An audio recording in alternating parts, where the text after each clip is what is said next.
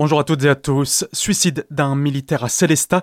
Dimanche, un gendarme a été découvert sans vie dans son logement. Âgé de 57 ans, à quelques semaines de la retraite, il s'est ôté la vie avec son arme de service. Une enquête a été ouverte. 20 pompiers pour une vache. Hier matin à Sainte-Marie-aux-Mines, une vache s'est retrouvée dans une position délicate. Elle est tombée dans une ancienne fosse à Purin où se trouvaient quelques 60 mètres cubes d'eau. Par chance, bien qu'il y ait 2 mètres de profondeur par endroit, elle a pu maintenir sa tête hors de l'eau.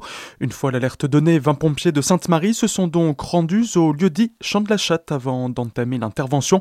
Ils ont d'abord dû pomper l'eau pour vidanger la fosse, puis ont pu extraire l'animal à l'aide d'un tracteur. Par chance, la vache n'était pas blessée et a pu retrouver son propriétaire. Faire bouger les lignes, à Colmar, la Trace invite les habitants de l'agglomération à s'exprimer sur le réseau de transports en commun.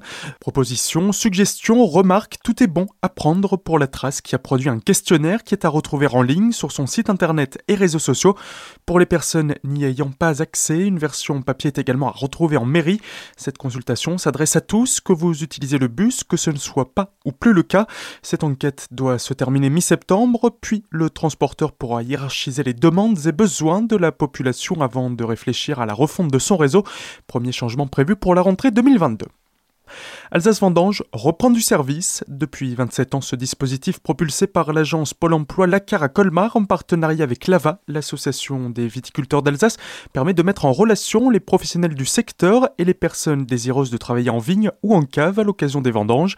Les précisions de François Picard, directeur de l'agence colmarienne et responsable du dispositif. Le dispositif euh, repose sur deux lignes dédiées, l'une pour les viticulteurs hein, qui déposent leurs besoins de postes pour compléter leurs équipes de vendangeurs avant la période des vendanges, et l'autre qui est une ligne euh, spécialement euh, ouverte pour les candidats qui souhaitent travailler pendant cette période des vendanges. Donc la ligne euh, viticulteur nous a permis déjà de recueillir, de collecter en fait près de 1700 postes cette année, donc plus qu'en 2020. Et puis côté ligne candidat vendangeur, et nous avons déjà plus de 500 appels sur cette semaine et nous avons pu déjà pourvoir un quart environ des postes, sachant que les vendanges démarreront mi-septembre, donc ça nous laisse encore un peu de temps hein, pour permettre de satisfaire l'ensemble.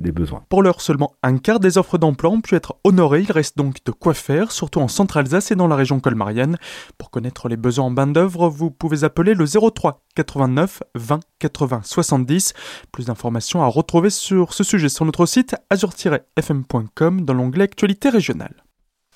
Un homme retrouvé mort à Sulzeren, âgé de 77 ans, il était découvert hier en début d'après-midi au-dessus du lac du Forlet, au pied d'une falaise.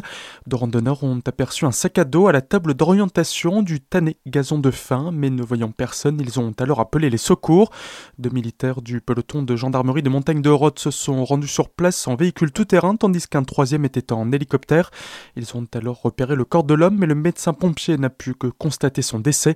La victime aurait fait une chute d'une trentaine de mètres depuis la falaise avant de dévaler 30 autres mètres dans une pente raide. L'enquête a été confiée au PGM de Horoth.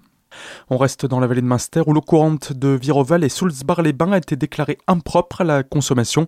Suite à des analyses réalisées dans une station de traitement, une dégradation de sa qualité bactériologique a été constatée.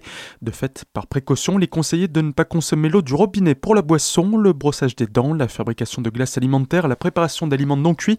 Il est préférable d'utiliser de l'eau de source en bouteille ou bien de la faire bouillir 5 minutes.